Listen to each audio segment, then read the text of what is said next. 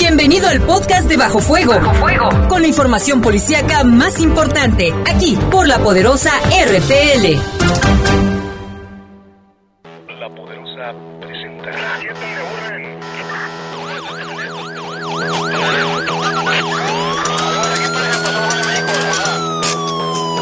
La poderosa, la poderosa presenta. Bajo Fuego, el noticiero policíaco de mayor audiencia en la región. Bajo Fuego. Notas, comentarios y más. Reporteros con amplia experiencia y profesionalismo trabajan para ti, para que escuches las noticias que te interesan. Que te interesan. En Bajo Fuego, tu opinión es importante. Bajo Fuego. Búscanos en Facebook como Bajo Fuego. Además, comunícate al 718 79 95 y 96. 718 79 95 y 96. Bajo Fuego. Comenzamos.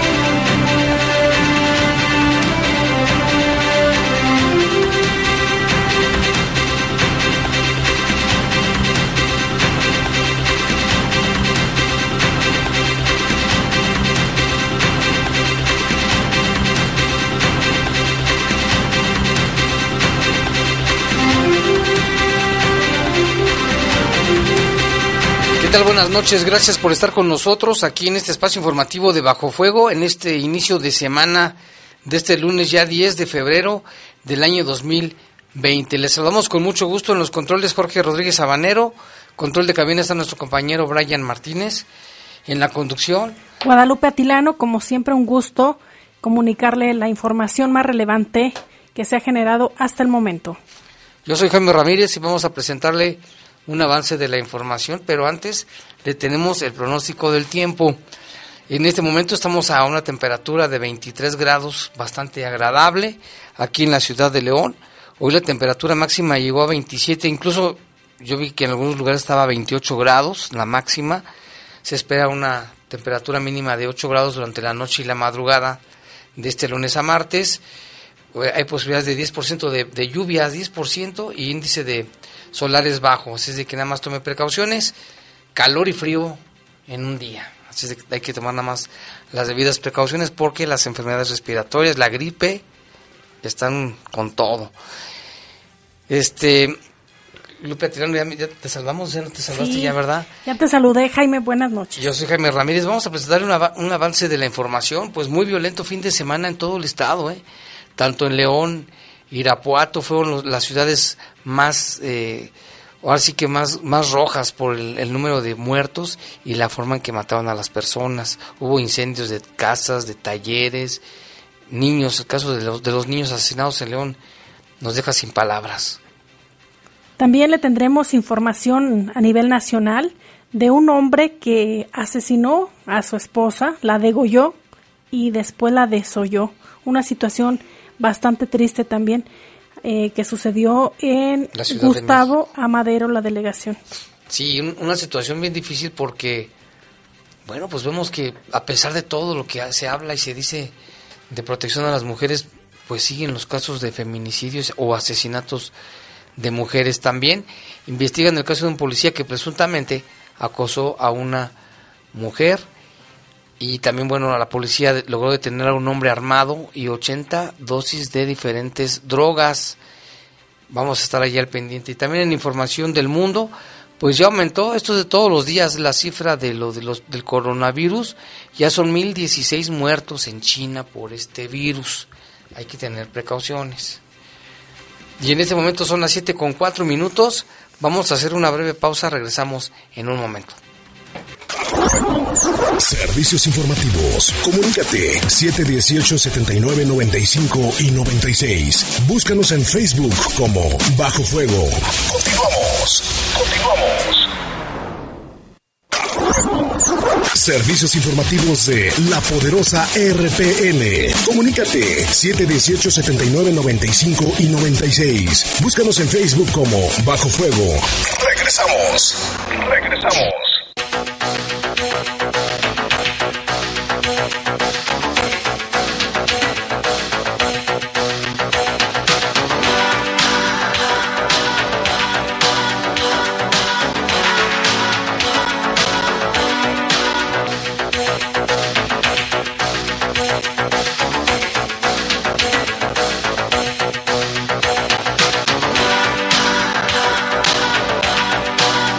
Las 7 de la noche con 7 minutos y bueno, un caso que conmocionó a la Ciudad de México es el de un hombre que tras asesinar a su esposa que la degolló, luego la desolló, ya el sujeto fue vinculado a proceso y luego de que confesó a un uniformado que minutos antes había asesinado a su pareja, una joven de 25 años, al parecer por celos, mire nada más.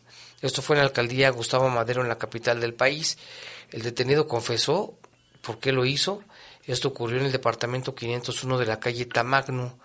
Hallaron el cuerpo de la joven totalmente desollado. Reportes señalan que el atacante la agredió con un cuchillo de cocina, le quitó la piel del rostro hasta las rodillas. Antes aseguró que la apuñaló al menos en cinco ocasiones y de acuerdo con las primeras declaraciones de las autoridades, el agresor de profesión ingeniero civil dijo que se había drogado y luego le entró el diablo, se le metió el diablo. Cuando recobró la conciencia dijo que se entregó a la policía para responder por su acto. Estaba llorando ¿eh? cuando lo, lo entrevistaron. Tenemos aquí parte de lo que dijo a las autoridades.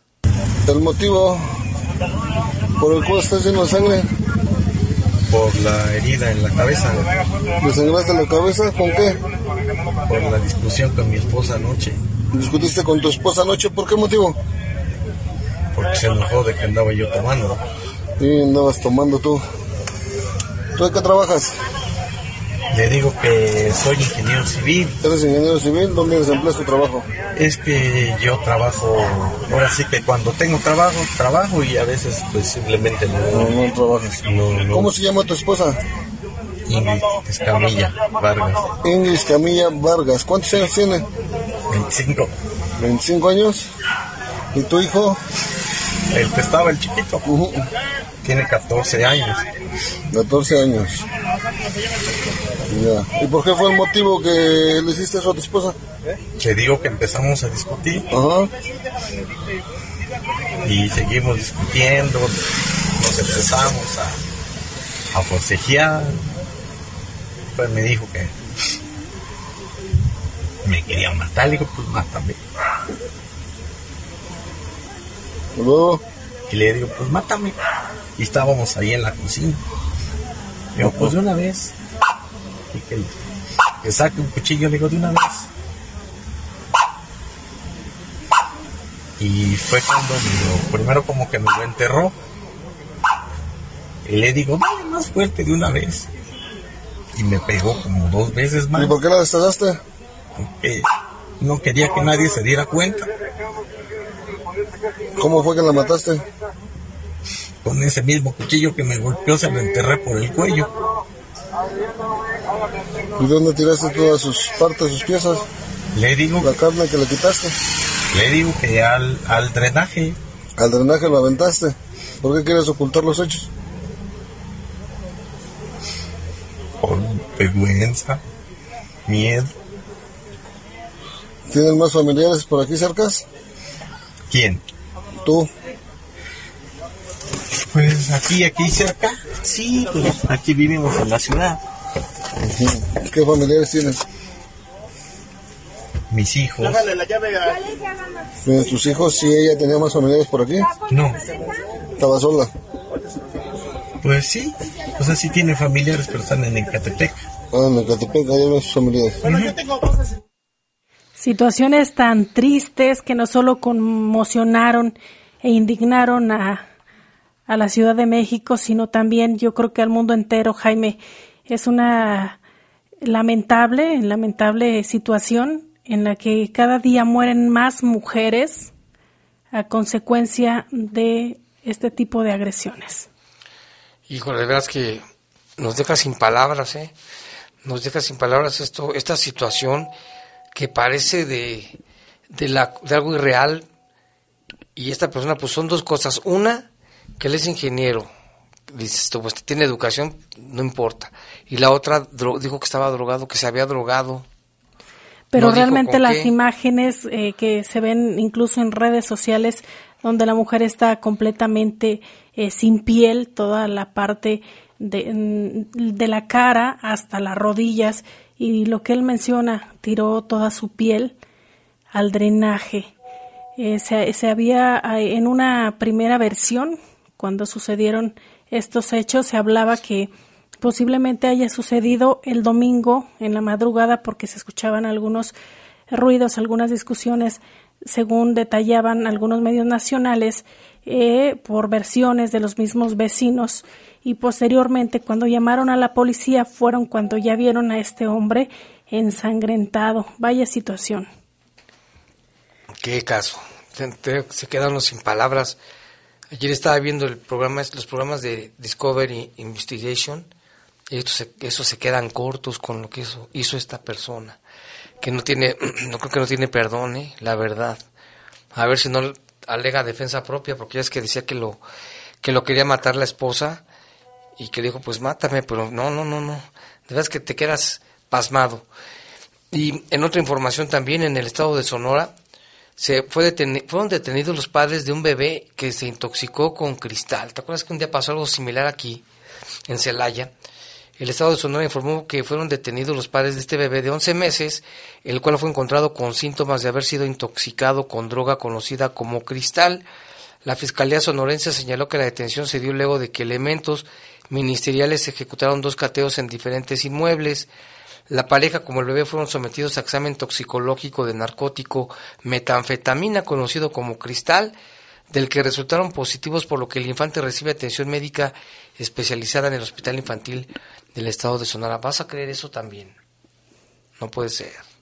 La verdad. Y en información del mundo, autoridades sanitarias de China dieron a conocer este lunes que aumentó a 1.013 los muertos por, por el nuevo coronavirus. Asimismo, detallaron que los contagios suman ya 42.729. De los 1.013 muertos, 1.011 fueron en China, mientras que los otros dos fueron en la provincia de Hong Kong y unos más en Filipinas, señalaron autoridades del país asiático. Y en tanto, los contagios por el nuevo brote del coronavirus, que se cree surgió en la ciudad de Wuhan, ascienden a 42.729 los infectados, de los cuales 42.268 están en China y 391 en 24 países y 70 más distribuidos entre Hong Kong, Macao y Taiwán. Vaya caso también, Lupita, de, coronavirus que sigue y sigue. Piensan los científicos que ya llegó al tope. Esperemos que así sea y que ya ahora vaya en descenso. De cualquier forma, autoridades sanitarias invitan a la población para seguir tomando medidas de higiene y estar eh, previniendo sobre todo otras enfermedades que también afectan, Jaime, como es la influenza. y entre ellos pues es el lavado de manos y que si usted tiene por ejemplo fiebre o tiene gripe pues eh, no estornude este hacia el frente sino más bien doble el codo y ahí lo, lo puede hacer de igual forma use cubrebocas y hay que estar muy atentos sobre el clima también. Así es. Y otra información también del mundo, al menos una persona murió y dos más resultaron heridas en un tiroteo al interior de un supermercado en Arkansas, allá en Estados Unidos. El tiroteo se registró alrededor de las 10.30, hora local, en una tienda Walmart, ubicada en la ciudad de Forest City. De acuerdo con el reporte, dos policías resultaron heridos y un hombre señalado como el sospechoso fue abatido por los policías. Por el momento se desconoce el estado en que se encuentran los policías heridos. Y es que en Estados Unidos también casi es esto de todos los días, los tiroteos famosos. Casi, casi. Y en Nigeria deja un ataque, deja 30 muertos y varios secuestrados. Al menos 30 personas murieron y numerosas mujeres, niñas eh, y niños fueron secuestrados el domingo por la noche en un ataque yihadista en el estado de Borno, eh, esto eh, al noreste de Nigeria.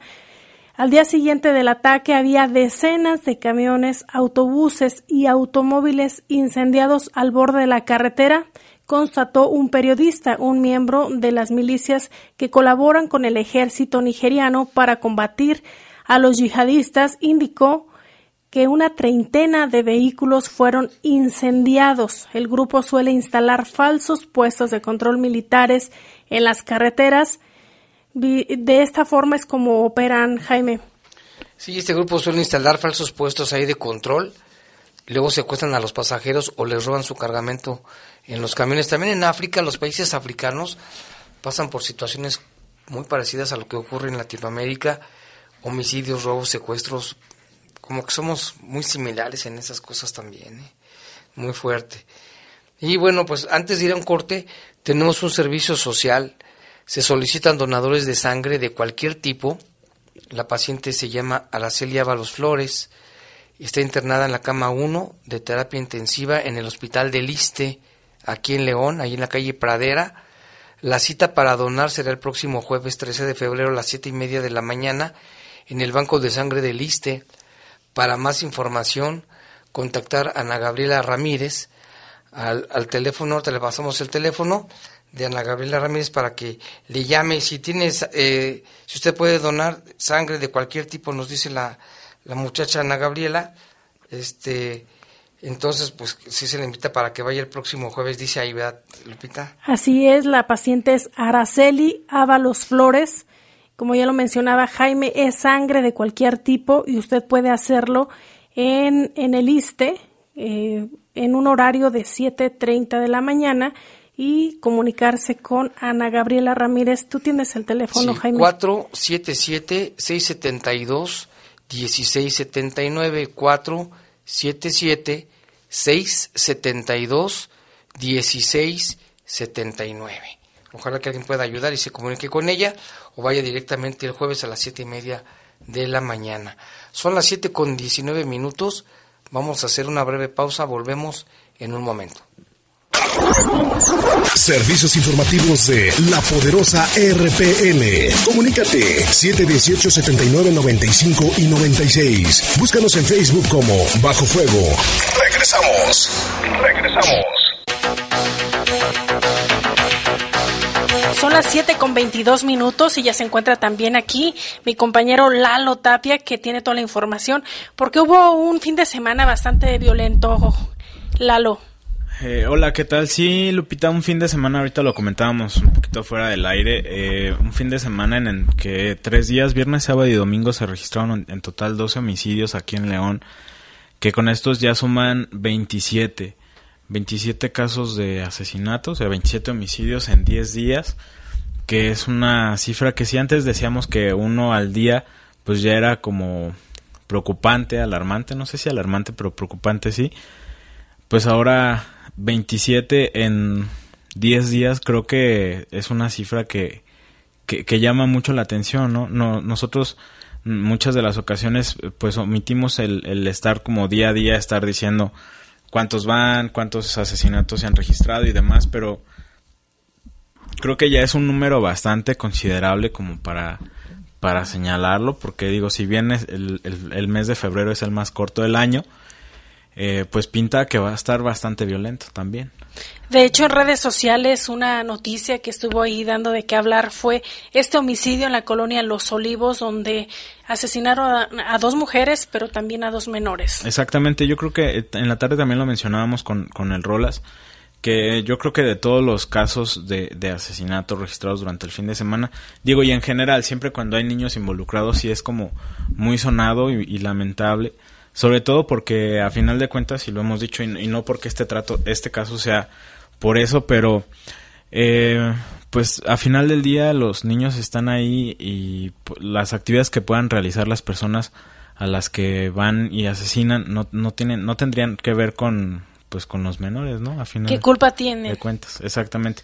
Y bueno de este caso precisamente fue como dices el sábado en la tarde en la calle Matiana Munguía ahí en Los Olivos, los asesinados, bueno, las personas fallecidas fue Juana Erika de 26 años, Rosa Angélica de 54 años de edad, que es la mamá de, de Juana, y los menores de 4 y de 6 años. Eh, también se decía que eh, cuando llegaron las autoridades, la señora, la, la abuela, Rosa Angélica, todavía te, tenía signos vitales y tenía a los niños como abrazados para para protegerlos, al menos uno de ellos. De los responsables se hablaba que eran sujetos en una camioneta color arena, no se conoce el motivo de, de la agresión y tampoco hay personas detenidas en relación a este caso que se registró el sábado, que fueron eh, tres casos el sábado. Este que ya comentamos, donde hubo cuatro personas fallecidas.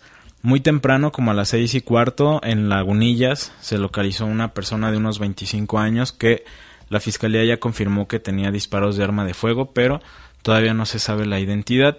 Y otro caso en el que falleció Adán, de 33 años de edad, que fue agredido en Cañada del Real, ya la noche del, del sábado también, y que perdió la vida al ingresar a un hospital, al hospital comunitario y en Las Joyas.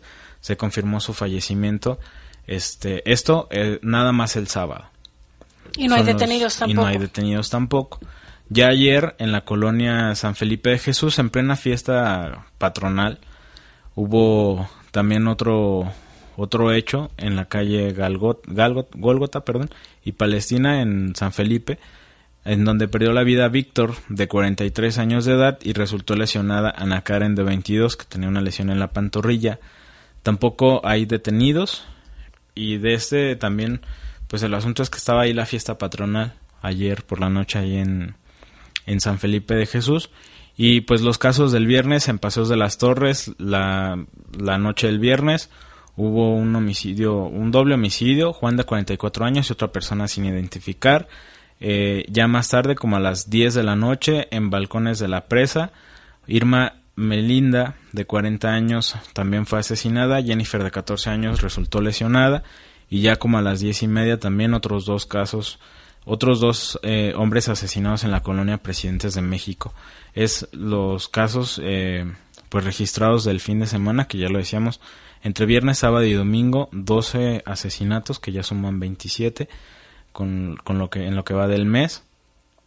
Y pues es una cifra bastante bastante este preocupante ya pero no solo en el municipio de León Lalo sino también a nivel estatal en, en, varios municipios entre ellos Abasolo Pénjamo Salamanca Juventino Rosas y Celaya también hubo eh, algunas situaciones violentas eh, en algunos sí hubo detenidos, en otros no.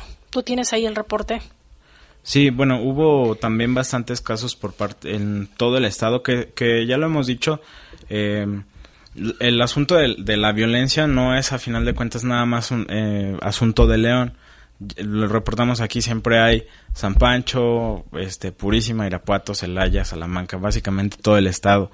En Irapuato hay este, una investigación del día de hoy de cerca de las 6.30 de la mañana, donde hubo detonaciones, bueno, dos hombres que, que fueron agredidos con armas de fuego, uno de ellos falleció y no se sabe la mecánica, o sea, no se sabe alguna eh, algún motivo de la agresión, uno de ellos falleció eh, y el otro está lesionado y el otro caso fue en la colonia Las Heras que si no mal recuerdo Jaime también esta colonia en Irapuato es como muy muy este conflictiva. Ahí en, también ahí en Irapuato se registró este este caso de otra persona asesinada llamada Isidro que pues tampoco hay detenidos de esto en Irapuato sí muchos muchos hechos tan solo ayer Tampoco hay detenidos en estos 15 ejecutados en el estado ayer. En el estado.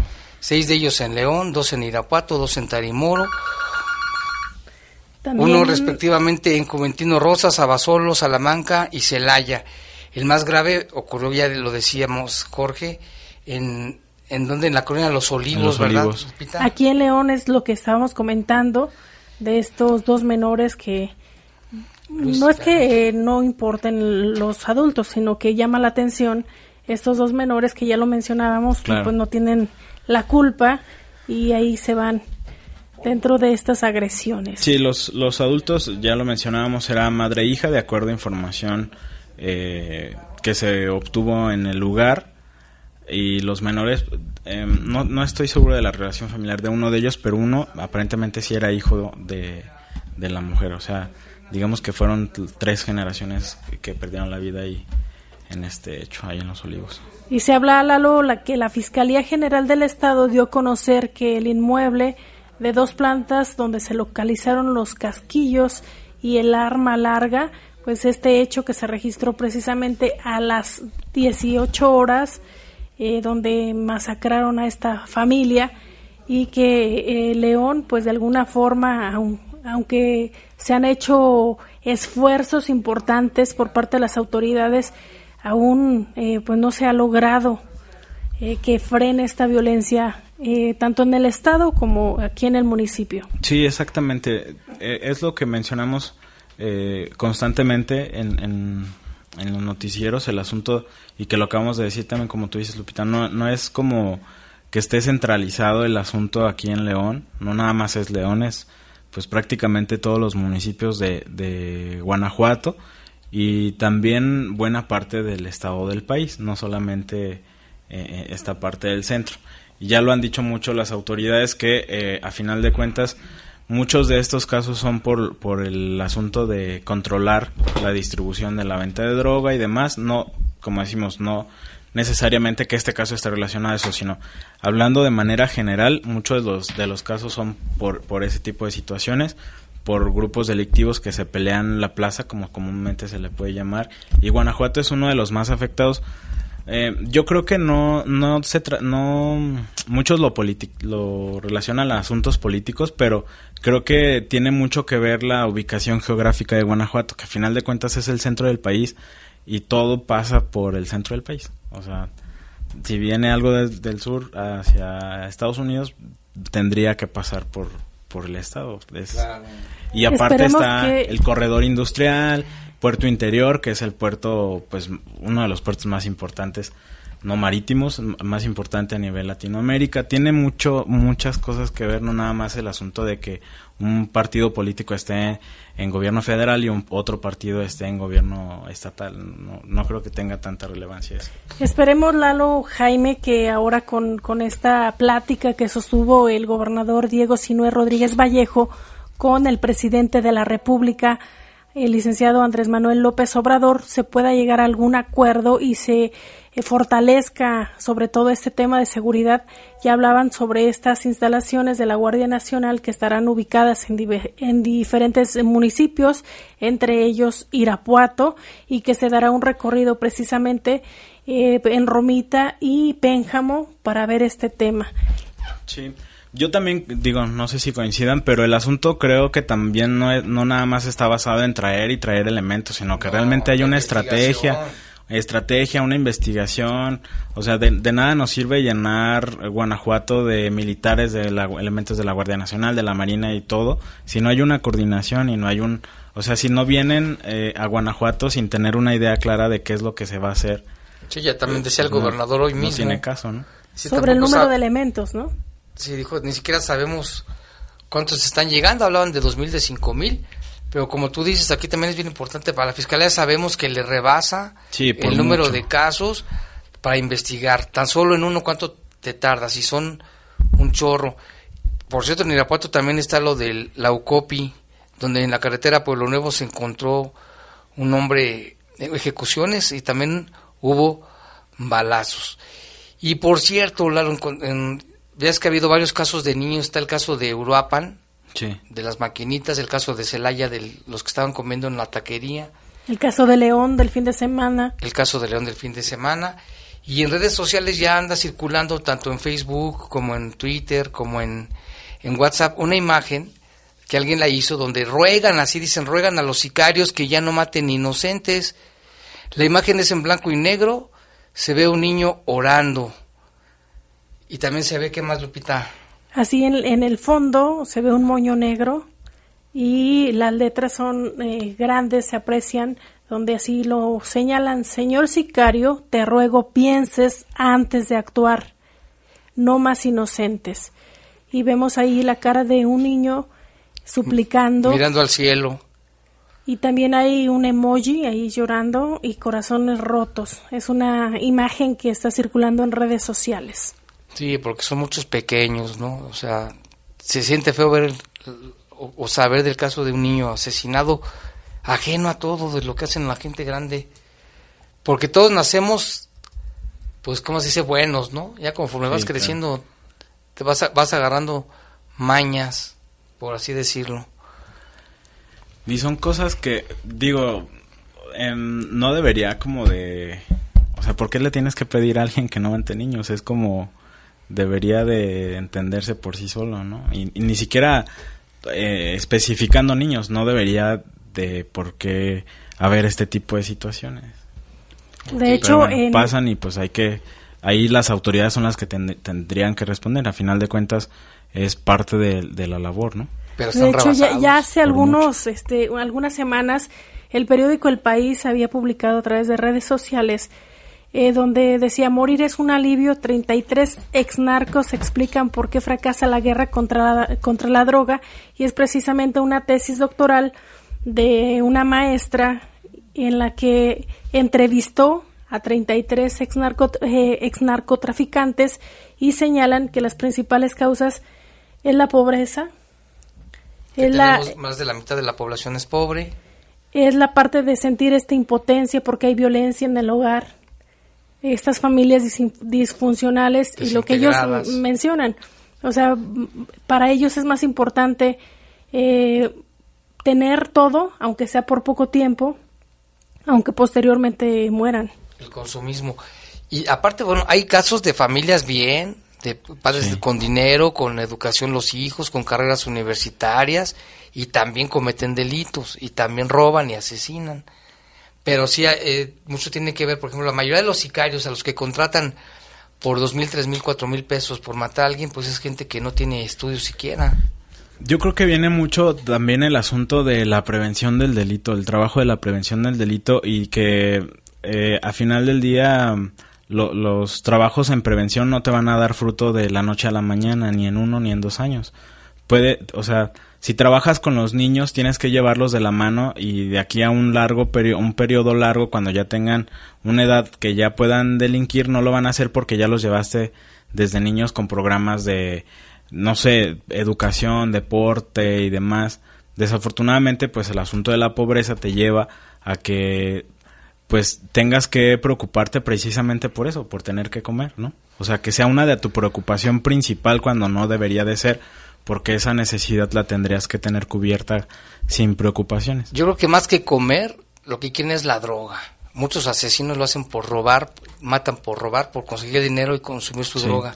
Y hay Porque pero en tiempos anteriores la gente era pobre y no robaba. Pero también sabes que el, el asunto de hay muchos que consumen la droga precisamente Mm. por- porque drogados no, no tienen hambre. Mm, Sí, sí, es algo bien complejo. Es, es, son muchas, muchas, este, cosas que vas, puedes meter en, en una caja y de ahí sacas cualquier cosa, ¿no? Así es. De hecho, voy a leer poquitito de uno de los testimonios de los 33 que ella publica ahí. Y si ustedes quieren checarlo, son 33, es una tesis doctoral. Y aquí voy a buscar uno. Dice, ella le- los tiene como por apodos, precisamente. Y a ver, déjame escoger uno de el ellos. nombre. Sí, dice, el discurso del narco asume que los niños y jóvenes inevitablemente serán drogadictos y pandilleros. Cuando creces en un barrio pobre y sabes que algún día en algún punto te convertirás en drogadicto, así lo narra como Palomo, igualmente las pandillas que implican vandalismo y violencia diaria son constituidas como la única manera de sobrevivir a la violencia en las calles. Por lo tanto, se da por sentado que estos jóvenes no tienen futuro y por eso son desechables. Cuando eres drogadicto, te ves a ti mismo como nada, peor que basura. ¿A quién le va a importar la vida de un pobre drogadicto? Así lo señala eh, una persona que ella entrevistó y le pone como seudónimo el palomo. No, y aparte, ¿cuánto les deja de ganancias? La- todo lo que decomisan son millones y millones y millones de dólares a los narcotraficantes, ¿no? Las ganancias a costa de... Sí, a costa de, híjole, pues no nada más es que el que el consuman la droga, sino pues vemos todo lo que pasa por por esa necesidad de consumir la droga, robos, asesinatos y todo lo demás, ¿no? Pero sí son ganancias muchi- es muchísimo dinero lo que lo que Está de por medio. lo que está de por medio, exacto. Millones. Por eso es tan peleado este asunto del dominar la venta de droga en un municipio. O hasta, digo, ya, ya yéndonos muy, muy básicos, hasta en una colonia, ¿no? En, en algún sitio es, es muy peleado ese Y, tipo de y cosas. también finalmente muchos de los narcotraficantes, el, el final que tienen, ¿no?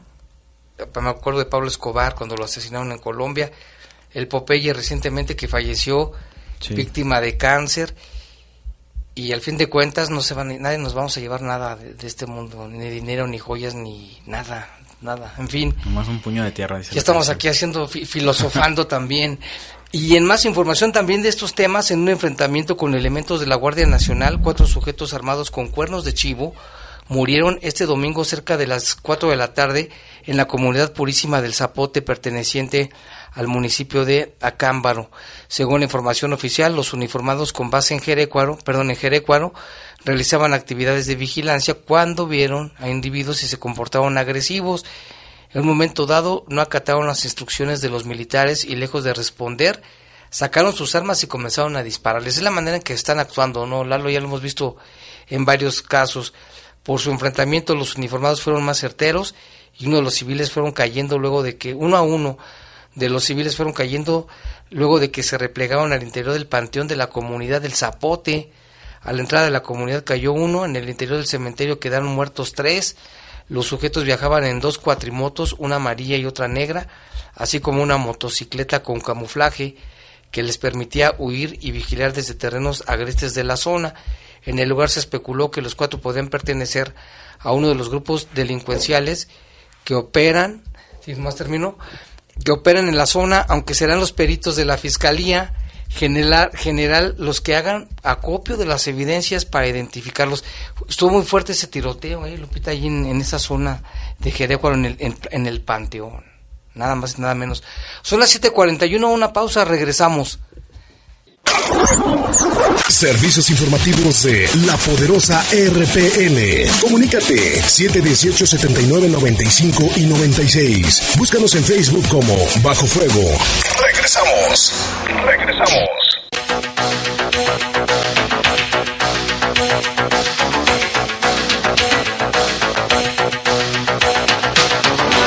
Bueno, regresamos aquí con más información. Son las 7 ya de la noche con 43 minutos.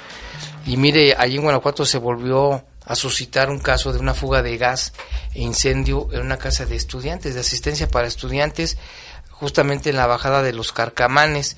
Esta información nos la presenta desde Guanajuato nuestro compañero Salvador Contreras. Al parecer, por el pésimo estado de las instalaciones, ayer por la tarde se registró una fuga de gas e incendio en el interior de una casa de asistencia para estudiantes ubicada en la bajada de Carcamanes, esta calle se localiza en la zona centro de Guanajuato capital, a pocos pasos de la Plaza del Baratillo. Afortunadamente, por ser fin de semana, el inmueble estaba vacío y no se registraron personas lesionadas. Lo que sí hubo fue temor entre los vecinos por la posibilidad de que pudiera registrarse alguna explosión. Este peligro fue conjurado por elementos del cuerpo de bomberos que intervinieron para sofocar las llamas, controlar la fuga y retirar los tanques de gas.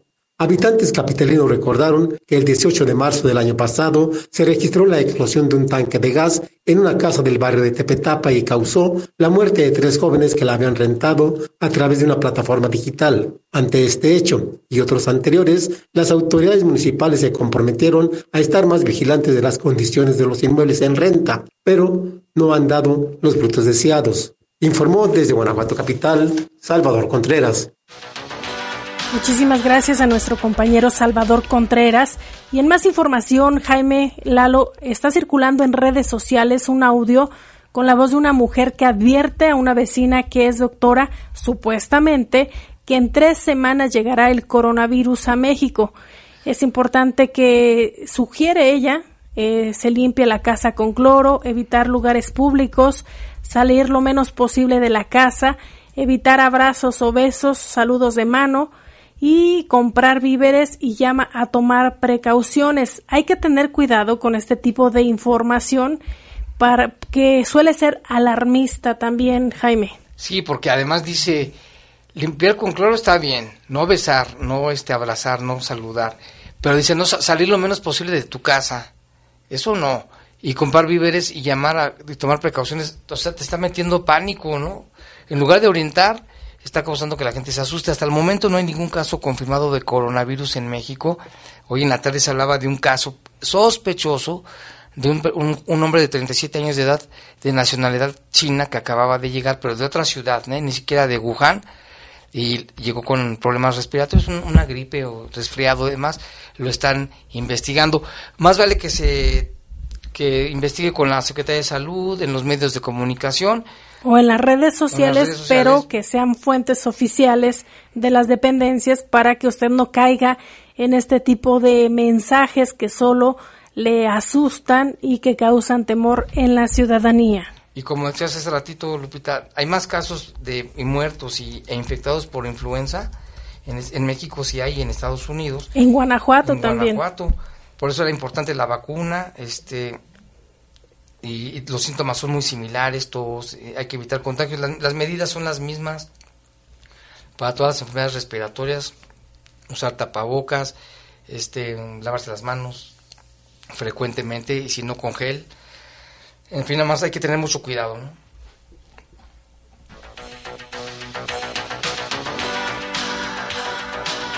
Más temas de salud, la Secretaría de Salud del Estado informó que en el stand de la feria brindó un total de 373 consultas médicas al mismo número de visitantes por medio del personal de la jurisdicción sanitaria número 7. A todos se les practicó la toma de presión arterial, peso, talla, toma de glucosa, aplicación de cuestionarios de factores de riesgo. Con los resultados de estas mediciones, los visitantes fueron turnados a los servicios que ofrece la Secretaría de Salud. Adicionalmente, se hicieron muestras realizadas y analizadas por el laboratorio en 18 alimentos preparados, 4 de agua de pozo, 1 de red, 3 hisopos de mor, 3 agua de hielo y purificados. Además, se verificaron los servicios, 6 ambulancias, 3 consultorios. Se tuvo acercamiento con los organizadores de la feria con el objeto de tener la vigilancia epidemiológica activa en los módulos de atención. Se instalaron dos consultorios de atención por parte del Hospital Aranda de la Parra y Hospital La Luz. Se realizó una reunión con los responsables de proporcionar las consultas médicas a la población que lo requiriera. Y bueno, este es el, resultado de parte de la Secretaría de Salud, el módulo que instalaron allí justamente en, en la feria, fueron, son todos los detenidos ahí, digo, los detenidos, bueno, detenidos para analizar su salud y pues ahí está la información.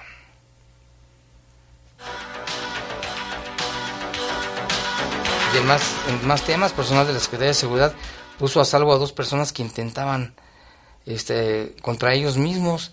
Los cuerpos de seguridad pública trabajan para proteger la vida de los ciudadanos. El sábado, cerca de las siete y media de la noche, elementos de tránsito municipal, cuando circulaban por el libramiento José María Morelos y el Boulevard La Luz, se percataron que un hombre estaba subiendo a la torre de la Comisión Federal de Electricidad. Los agentes Luis Ernesto Armenta y José Ángel Valadez se acercaron al lugar, ya que el hombre estaba cerca de los cables de alta tensión, aproximadamente a tres metros de altura.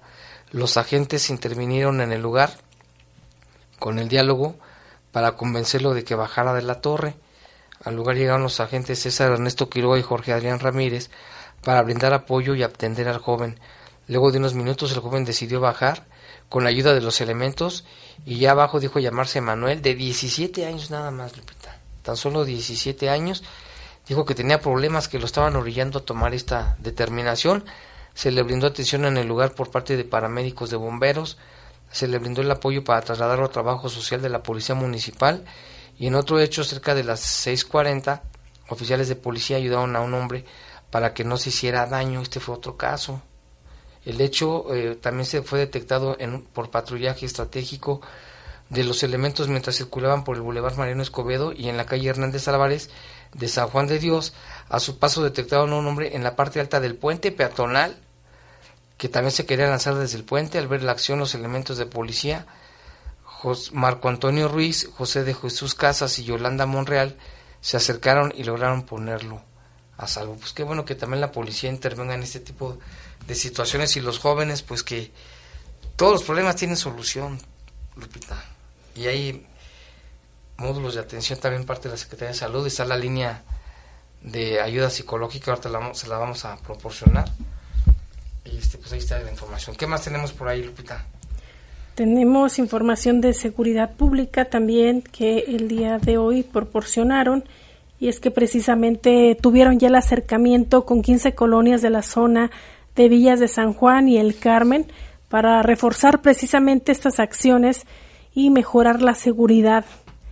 Eh, de estas 15 colonias que le mencionaba, se encuentra también el Potrero, y entre las acciones eh, que tuvieron o este acercamiento eh, estuvo dentro de, de, la reunión el secretario de Seguridad Pública de León, Mario Bravo Arrona, con la presencia de los directores de las dependencias a su cargo, además de presidentes e integrantes de las mesas directivas de los comités de colonos de la zona nororiente de la ciudad. La mayor parte de las presidentas eh, de colonos, comités encabezados por mujeres, reconocieron que hay problemas, pero que existen resultados gracias al nuevo patrullaje estratégico y la proximidad que se tiene con los comandantes o jefes delegacionales. Mario Bravo Arrona comentó que desde hace siete meses que asumió el cargo, eh, pues se encuentra ya trabajando con equipo de profesionales eh, precisamente para reforzar la confianza ciudadana y acercarse eh, con todo su equipo para resolver estas problemáticas que se suscitan en las colonias. Y también una buena acción de la policía, detuvieron a un hombre con arma de fuego y 81 dosis de droga. Como parte de la labor de prevención de actos que afectan la salud, detuvieron a un hombre con arma de fuego, 81 dosis. Esto fue en las calles Río Yaqui y Río Escondido. Elementos de la Policía Municipal de León capturaron a Javier Alejandro de 29 años, quien dijo tener su casa en el barrio de San Miguel. Durante el patrullaje, los policías de esta zona le detectaron el arma de fuego, fue, asegurada, es una 9 milímetros con 10 cartuchos del mismo calibre de uso exclusivo del ejército y la supuesta droga de 48 dosis de cocaína, 33 de cristal. Tanto el detenido como las sustancias y el arma quedaron a disposición de las autoridades correspondientes. De igual forma, se logró el aseguramiento de cuatro motocicletas, un auto y una camioneta con reporte de robo y se detuvieron a los presuntos implicados.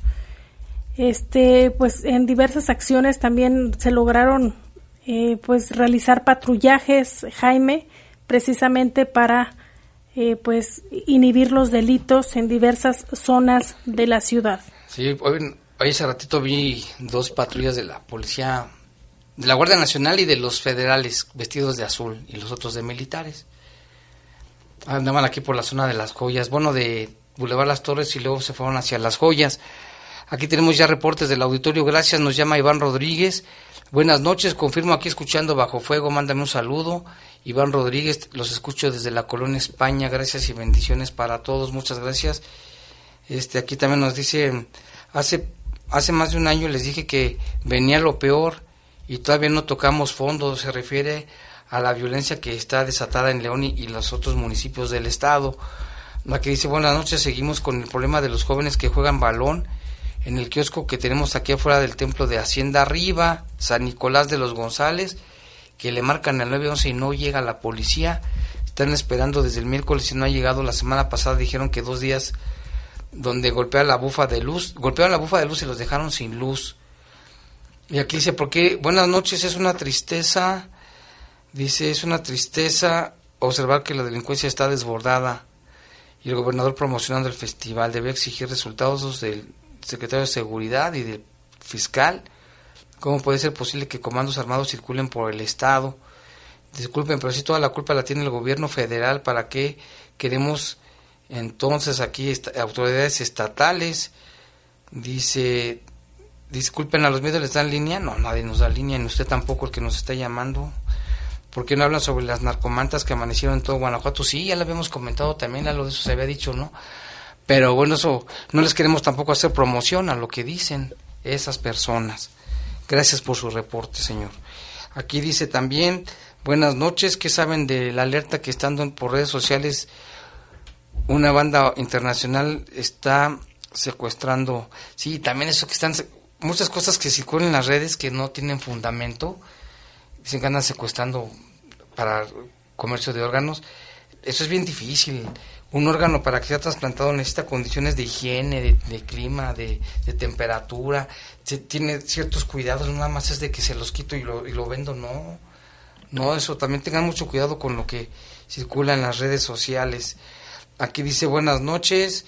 Bueno, eh, en la calle artículo cuarto sobre la calle derecha a la igualdad hay varios perros callejeros que son muy bravos, se les dejan ir a toda la gente, ojalá que mandaran a los de control animal para que se los lleven, que porque son muy bravos los perros. Aquí nos llaman desde Estados Unidos, un saludo para todos ustedes. de la poderosa que se escucha desde Painville, Ohio. Saludo para Mr. Clean de parte de Jaramillo. Pues un saludo hasta Ohio donde también nos están escuchando. Luego aquí dice, bueno, aquí también nos mandan este un video que vamos a ver con calma. También aquí nos manda, ah, de una camioneta que se perdió. Bueno, no se perdió, se la robaron hoy. La vamos a subir a las redes con todos los datos de la camioneta. Nos, nos manda audios, pero no tenemos oportunidad de leer los audios. Armando Monreal nos manda también saludos, dice que está a la escucha.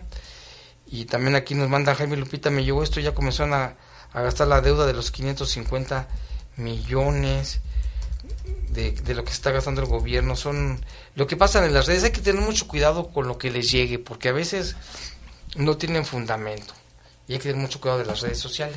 Sí, hace un momento, Jaime, mencionábamos sobre esta este joven que intentó quitarse la vida. Hay un número cero, eh, hay un número 800 para que usted, eh, si necesita atención psicológica, puede hacer uso de él. Se encuentra activo las 24 horas, los 365 días del año. Es de la Secretaría de Salud y es 829, son tres ceros 24. Se lo repito, 829 tres ceros 24 y es para que usted pueda recibir eh, orientación psicológica o bien puede acceder a la página www.dinámicamente.mx para acceder a este chat en línea y consultar la información más detallada. Recuerde que estos chats son contestados precisamente y atendidos por psicólogos profesionales que le darán este apoyo si usted así lo requiere. Así es, y aquí también el número está muy fácil. Nos llama Rafael Vargas, dice que va llegando a la base de San Jerónimo y que muchos tránsitos y policías es casi afuera de la base, pero no quieren dar información, que si sabemos qué está sucediendo afuera de la base de San Jerónimo del CIT, muchos policías y tránsitos. ¿Y qué más tiene Lupita? Una recomendación que hace la Secretaría de Salud precisamente para prevenir suicidios y eh, señala que es importante que a través del Departamento de Salud Mental eh, los padres puedan acercarse y solicitar esta información para fortalecer el vínculo con sus hijos, sobre todo en los primeros años de vida para evitar conductas suicidas en el futuro. El secretario de Salud, Daniel Alberto Díaz Martínez, reveló que en los primeros años de vida son los más delicados en el desarrollo por eso de aquí la importancia de que los padres puedan acercarse a los hijos y ver crecer en un desarrollo sano. Pues sí, y se nos acabó el tiempo, Lupita, Lalo. Pues muchas gracias a las personas que nos llamaron. Este, sigan, sigan aquí en La Poderosa porque a continuación viene el programa del poder del fútbol. La Poderosa presentó. Presentó. Bajo Fuego, el noticiero policíaco de mayor audiencia en la región. En las próximas horas seguiremos trabajando para traerte información. Nos escuchemos mañana en punto de las siete y media en la edición matutina de El Poder de las Noticias. El Poder de las Noticias. Hasta aquí, los sucesos policíacos más importantes de Bajo Fuego. Bajo Fuego.